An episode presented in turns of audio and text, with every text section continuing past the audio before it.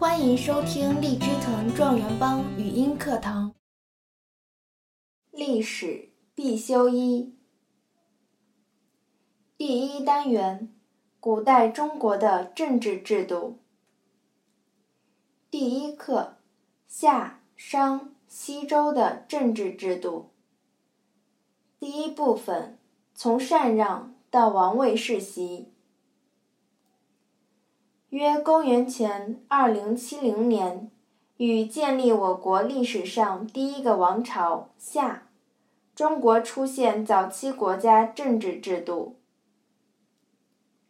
禹死后，他的儿子启夺得王位，并传位给自己的后代，政治权力由传贤变成传子，家天下的局面逐渐形成。原始社会后期的禅让制被王位世袭制所取代。商朝建立后，王位有时父子相传，有时兄终弟及。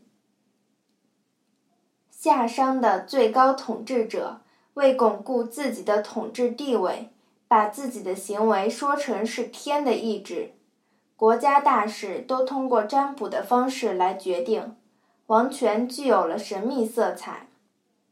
夏商时期已初步建立起一套从中央到地方的行政管理制度。商朝中央设有相、卿士等，掌管政务；地方分侯和伯，侯伯作为臣服于商朝的方国首领，定期向商王纳贡，并奉命征伐。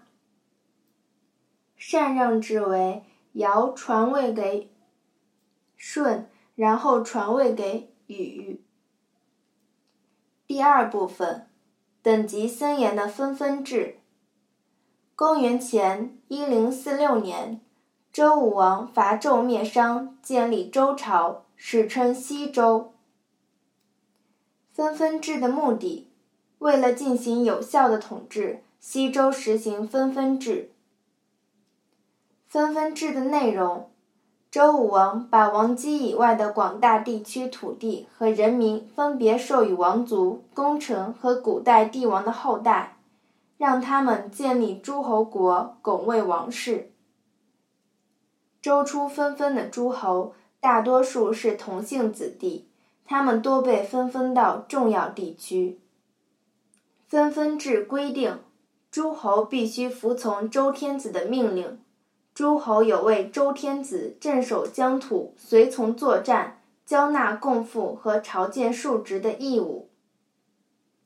同时，诸侯也享有相应的权利。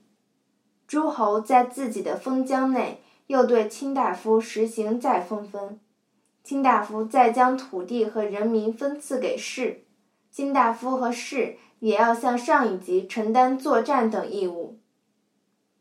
这样层层分封下去，形成了贵族统治阶级内部的森严等级：天子、诸侯、卿大夫、士。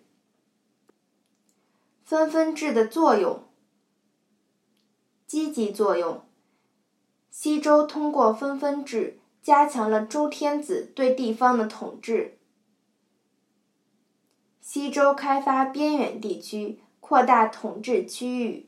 形成对周王室众星捧月般的政治格局，西周成为一个延续数百年的强国。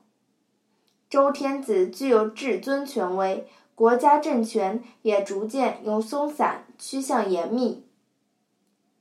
分封制的消极作用，受封的诸侯在自己的领地内享有相当大的独立性。如设置官员、建立武装、征派赋役等。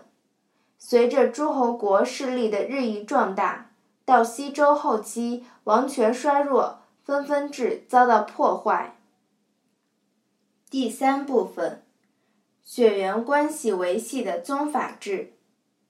宗法制的目的，为了加强分封制形成的统治秩序，解决贵族之间在权力、财产。和土地继承上的矛盾，西周实行了与分封制互为表里的、具有政治性质的宗法制。宗法制的含义。宗法制是用父系血缘关系的亲疏来维系政治等级、巩固国家统治的制度。宗法制的规定：周王称为天子，王位由嫡长子继承，为大宗；其他儿子纷纷为诸侯，他们对天子来说是小宗，但在自己的领地内却是大宗。诸侯的爵位。也只有嫡长子才能继承，其他儿子领有封地，成为卿大夫。卿大夫对诸侯来说是小宗，但在自己的领地内又是大宗。卿大夫与士的关系以此类推。大宗可以命令和约束小宗，小宗必须服从大宗。周王是天下的大宗。也是政治上的最高领袖。宗法制的影响，宗法制保证了各级贵族在政治上的垄断和特权地位，有利于统治集团内部的稳定和团结。礼乐制度，为更好地维护分封制和宗法制，西周还制定了各种礼乐制度。礼乐制度。就是对统治阶级日常的政治社会活动，例如祭神、结婚、丧葬等，制定一些规则和仪式，并配有特定的音乐。不同等级的贵族要行不同的礼仪。周礼成为维护等级制度、防止僭越行为的工具，有利于统治秩序的稳定。本课要旨。第一点，西周分封制的实行有利于西周政治的稳定，在历史上具有一定的积极意义。第二点，王位世袭制、等级森严的分封制以及血缘关系所维系的宗法制，构成我国古代早期政治制度的主要内容和特征。更多学习资源。请关注微信订阅号“荔枝藤”。